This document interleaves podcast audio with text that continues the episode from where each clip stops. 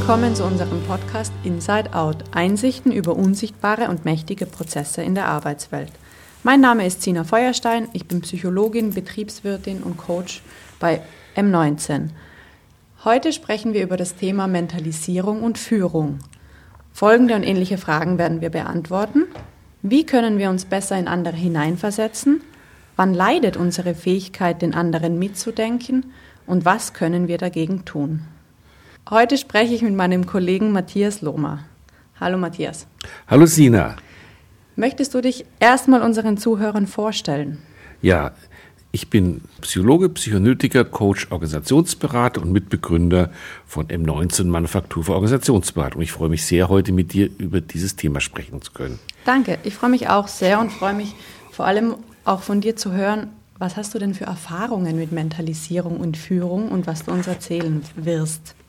Sina, warum lohnt es sich heute zuzuhören?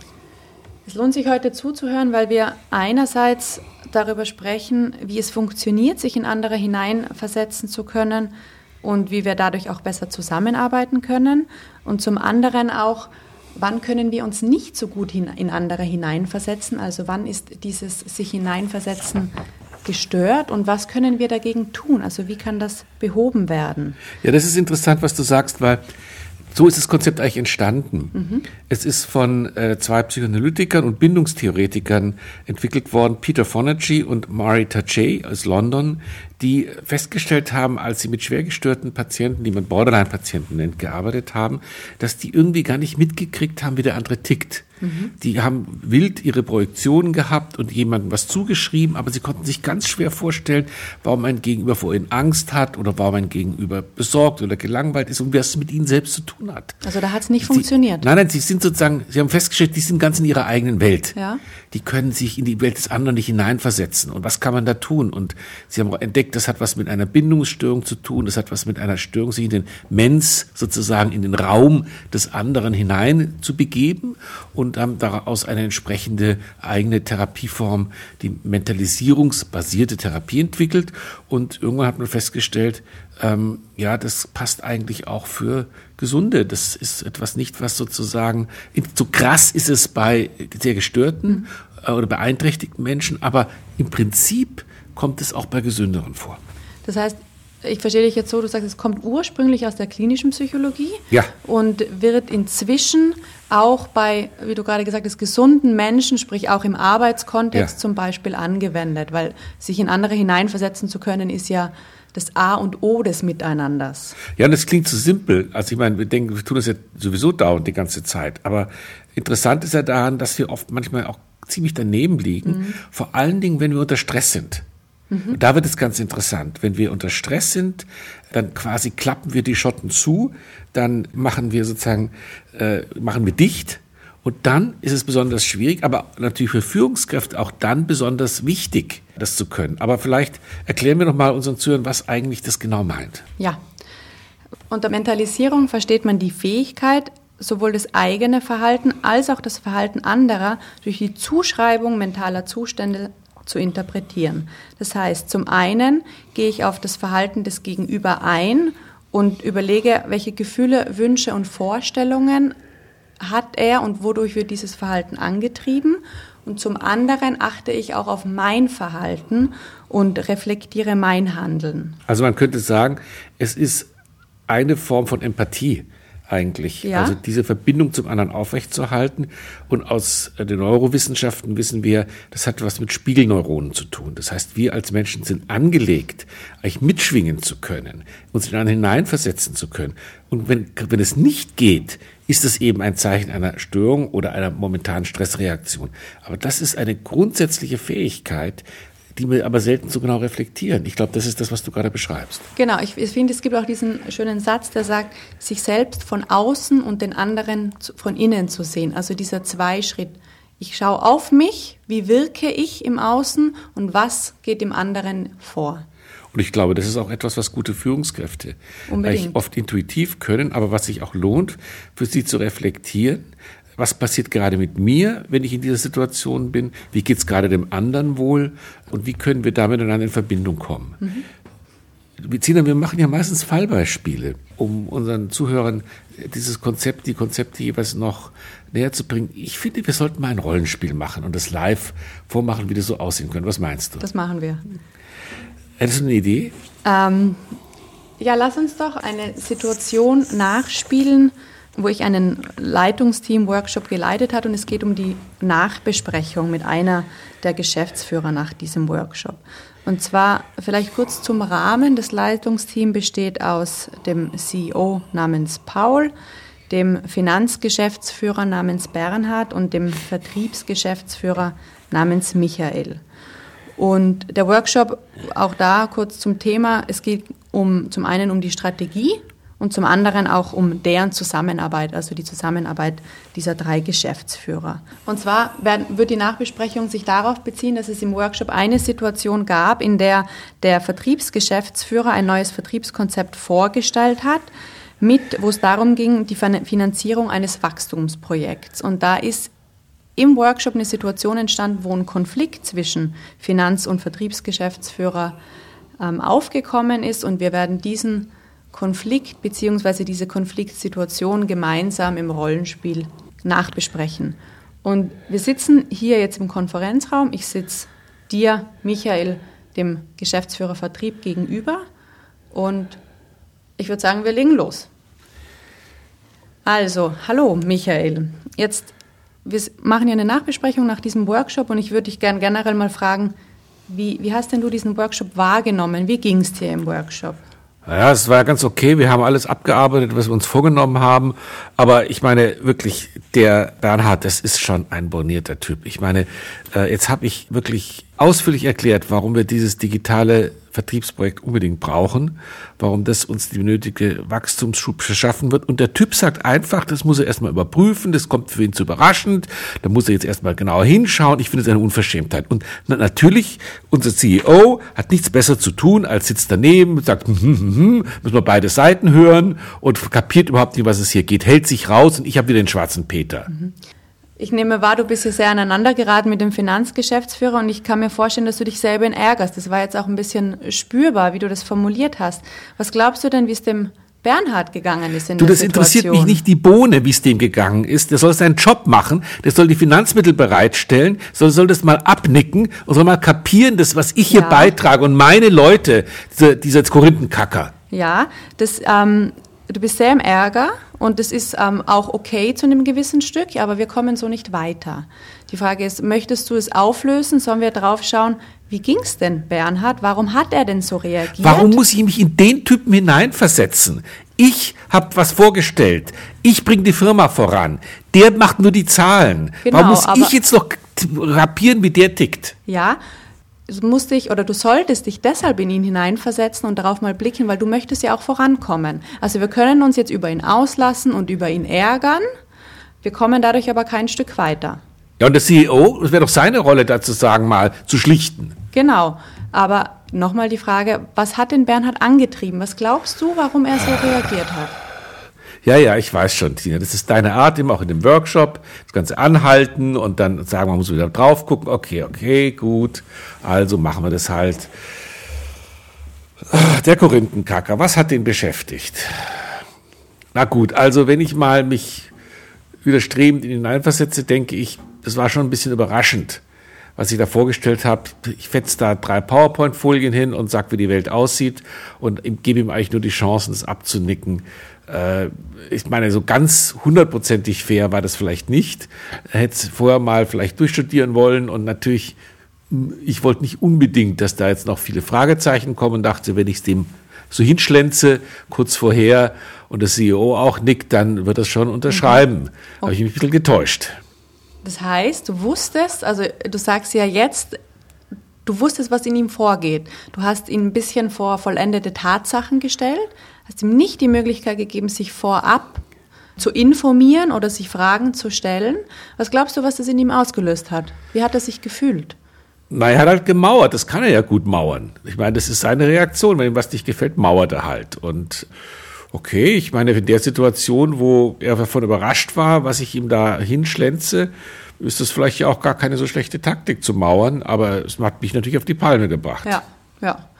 Und jetzt so im Nachhinein, was würdest du anders machen? Also jetzt, wo du sagst, ja, ein bisschen kannst du es nachvollziehen und seine Reaktion hast du ja interessanterweise auch gerade als gar nicht so schlechte Taktik bezeichnet. Also auch du ja, ich habe ja ich hab ihn natürlich unterschätzt. Ich dachte natürlich, der knickt sofort ein, weil ich dachte, der CEO nickt und sagt, wunderbar, tolles Projekt, richtiges Konzept, endlich mehr Digitalisierung. Ich habe da nicht so gerechnet, dass der da in, so in den Widerstand geht. Da habe ich mir ein Stück verrechnet und ich meine, wenn ich in seiner Rolle wäre, ich glaube, ich würde das auch nicht so einfach mitspielen. Ich würde da auch mal genau hinschauen wollen. Das ist mir halt dieses ganze, äh, äh, diese endlosen Überprüfungsschleifen, das, das nervt mich halt auch. Ich will, dass, dass es vorangeht. Ich habe meine Vertriebler da sitzen, die warten drauf, dass wir endlich die neue Software haben. Aber okay. Mhm.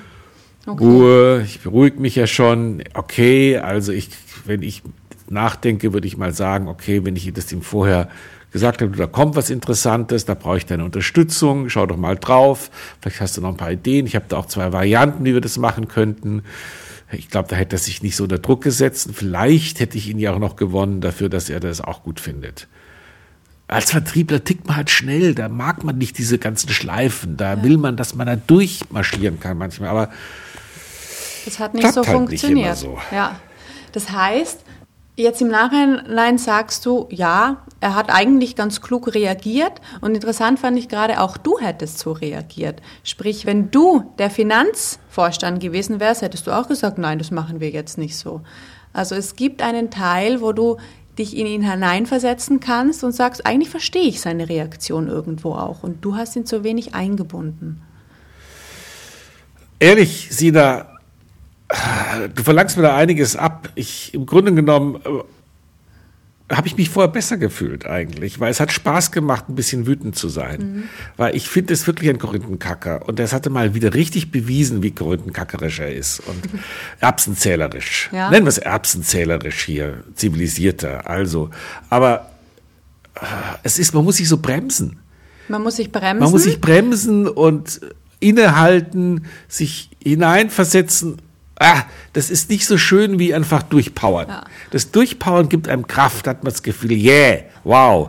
Und das andere ist, ah, bremsen. Kannst du damit das erreichen, was du möchtest, mit dem Durchpowern, mit diesem Gefühl der Kraft? Bei meinen Leuten kann ich das manchmal, weil die haben ja keine andere Möglichkeit. Genau, aber die sind dir unterstellt. Richtig. Also die sind dem ausgeliefert. Ja, ja, ja Gott sei Dank. Aber ich meine, manchmal sind sie dadurch, kuschen sie auch zu viel und dafür erfahre ich zu wenig, was sie wirklich denken. Also es macht Spaß, das Durchpowern. Es gibt dann das Gefühl, man ist sitting on top of the world. Aber so richtig effektiv, muss ich dir leider zugeben, ist es nicht unbedingt. Also manchmal ist dieses Innehalten noch nicht schlecht. Aber es fordert einem was ab. Es fordert einem was ab. Fordert Und man kommt ab. voran. Du bist zäh. Okay, es fordert einem was ab, aber man kommt voran. Ja. So machen wir hier Ende Rollenspiel. Einverstanden. Einverstanden. Puh.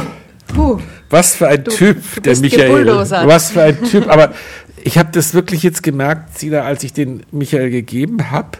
Das war spannend. Man macht man ein Rollenspiel, man ist ja wirklich voll drin. Ich war voll in dem Michael drin und ich habe das voll gespürt, was das heißt, dieses Durchpowern ja. und dieses auch rumfetzen können. Und ich habe richtig gespürt, diese Anstrengung innezuhalten aber durch deine Beständigkeit und durch immer wieder mich dazu bringen und mir meine Erfolglosigkeit in meinem mhm. Durchpowern zeigen, habe ich es geschafft. Aber es hat sich vernünftig, aber nicht richtig nur gut angefühlt. Es war so wie ein Moment von, ah, okay, ich muss es halt so machen. Das heißt, das nicht locker lassen war das, was in dem Fall ja. dich überzeugt hat, zumindest mal zu versuchen zu mentalisieren. Also ja, und dass du nicht moralisch geworden bist und nicht gesagt hast, aber das tut man doch nicht, mhm. sondern dass du eigentlich sozusagen auf der Ebene mit was sind kluge oder blöde Strategien mit mir geblieben mhm. bist. Kein Fingerpointing. Ja, ja, und das war, das war, glaube ich, hilfreich und dass du mich gezwungen hast, wie ich in dessen Schuhen reagieren würde, mhm. das war gut. Mhm. Wie ging es dir der, gegenüber dem Michael da? Also erstmal, was unsere Zuhörer nicht sehen, aber was ich direkt wahrgenommen habe, war, dass sich deine Haltung und Mimik geändert hat. Also du bist, du bist zu diesem Bulldozer auch kurzzeitig geworden. Also du hast dieses Gefühl auch körperlich gezeigt, die Hände verschränkt, nach vorne gekommen. Und da ist direkt in mir das Gefühl entstanden, da jetzt gegenzuhalten und zu sagen, sag mal, geht's eigentlich noch? Was soll denn das? Und diesem Gefühl nicht, also oder diesem Wunsch der Reaktion nicht nachzugehen, war der erste Schritt, den ich erstmal machen musste. Sprich zu sagen, okay, er ärgert mich jetzt auch gerade, aber ich animiere ihn dazu, Perspektive zu übernehmen und da auch dran zu bleiben. Also dich nicht anstecken zu lassen, genau. weil natürlich so jemand wie der Michael, der bringt den anderen dazu, in eine Gegenposition immer zu gehen, mhm, mhm. äh, durch seine Art. Und als Berater und Coach, wie du gerade, ist es ja gut, dann nicht mitzuspielen, sondern es zu registrieren, also genau das bei sich bleiben, aber nicht mitzuspielen, sondern im Grunde auf der Spur zu bleiben, äh, was glaubst du, was im anderen passiert und ist es effektiv, was du machst. Und das hat ja auch gewirkt, weil ich mich als Michael nicht moralisch behandelt gefühlt habe. Ja, ja. genau und vielleicht auch nicht aufgreifen, was er, also alles, was Michael einem Richtig. präsentiert. Er hat ja auch nicht mal die, über den Geschäftsführer, also den CEO gejammert. Nicht auf die genau, gehen, genau, das ist, glaube ich, ganz wichtig, ja. Da ja. stur zu bleiben und ja. zu sagen, Beständig. stopp. Beständig. Beständig, ja. ja. Das ist weicher wie stur. Gut, jetzt haben wir ein Beispiel gebracht, wo Mentalisierung funktioniert hat. Und du hast eingangs schon mal kurz davon gesprochen, gerade bei Stress, und das ist ja auch für Führungskräfte wichtig, funktioniert es nicht immer so gut. Also wann, wann funktioniert denn Mentalisierung nicht oder wann ist es schwerer? Naja, wenn wir unser Rollenspiel gerade nehmen, haben wir es ja gesehen. Also wenn sozusagen jemand auf Widerstand trifft und dann zum Beispiel in den Kampfmodus geht. Mhm. Das war ja bei dem Michael ganz klar der Fall. Der geht in den Kampfmodus und bumm, ist die Mentalisierungsfähigkeit gestoppt. Äh, weil ich will den anderen ja vernichten oder ich will ihn zu was bringen, ich will ihn erzwingen. Ich bin sozusagen nicht mehr innerlich bei ihm, sondern ich bin außerhalb von ihm. Mhm. Also das stört die Mentalisierungsfähigkeit und auch wenn ich sozusagen ein übermäßiges Bedürfnis habe, meinen eigenen aggressiven Affekt loszuwerden. Mhm. Also wir kennen das auch in Paarbeziehungen, berühmten Ehestreitigkeiten, wenn eigentlich beide anfangen, sich gegenseitig was erklären zu wollen und dann ist im Grunde genommen der Wunsch, dem anderen zu beweisen, wie falsch er liegt oder was ja. er alles wieder falsch gemacht hat, viel größer als sozusagen die Bereitschaft, dem anderen zuzuhören, um seinen Punkt, den er machen will, aufzunehmen. Das heißt, wenn man im Grunde genommen so aggressiv ist, dass man diesen Affekt loswerden will, dann stört es die Mentalisierung gemein. Das war das, was ich vorhin auch merkte. Ich muss mich richtig sozusagen bremsen und das Bremsen ist kostet sozusagen Kraft, das ist eine Frustrationstoleranz, die ich aufbringen muss. Mhm, mhm. Und das ist ein Stück Disziplin, aber das ist natürlich sowohl in Ehebeziehungen als auch in Arbeitsbeziehungen unbedingt notwendig.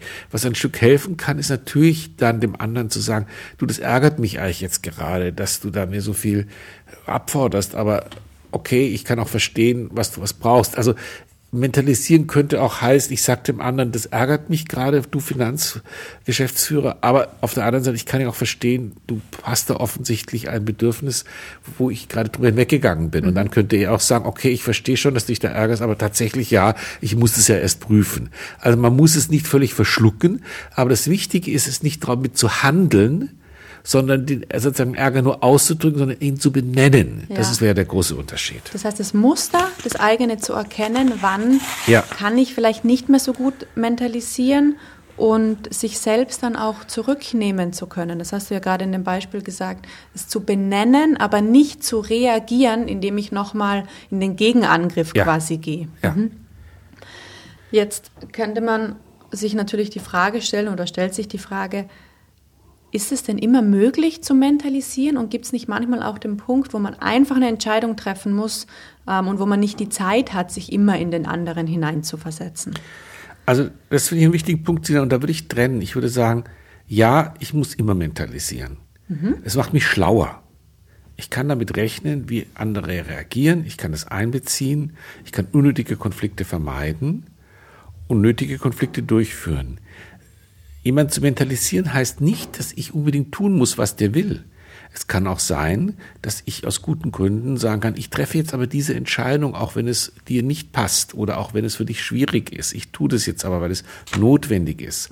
Aber ich habe dann zumindest innerlich mitgekriegt, auf welchen Widerstand ich vielleicht treffen werde oder wo ich vielleicht jemanden gewinnen kann mit mir eine Koalition zu bilden. Mhm. Finde ich gut, auch dass du gerade nochmal gesagt hast, mentalisieren ist immer gut und es bringt uns weiter. Das ist doch ein, ein schöner Punkt hier.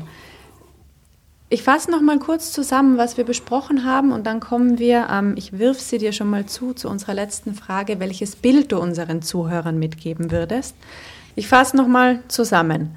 Äh, Mentalisierung beschreibt die Fähigkeit, das eigene Verhalten oder eben das Verhalten von anderen durch die Zuschreibung von mentalen Zuständen zu interpretieren.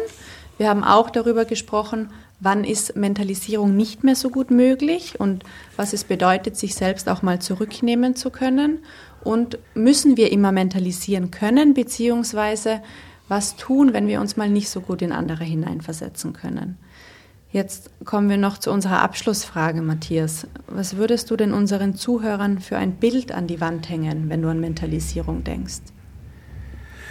Ich sehe gerade von mir ein schönes Botschaftsgebäude von zwei Staaten. Der eine Staat hat im anderen, in der Hauptstadt, ein schönes Botschaftsgebäude. Da ist ein Diplomat drin, ein Botschafter, der Spezialist dafür ist, zu verstehen, was in dem anderen Staat, wie die funktionieren, was die bewegt und davon Nachrichten nach Hause zu senden. Mhm. Und ich glaube, die Mentalisierung bedeutet, dass ich in den anderen meinen inneren Botschafter habe, der sozusagen dort verständlich macht, was ich will und mir wiederum verständlich macht, was die bewegt und die wollen. Vielen Dank dir für dieses Gespräch und für diesen Podcast. Vielen Dank, Sina.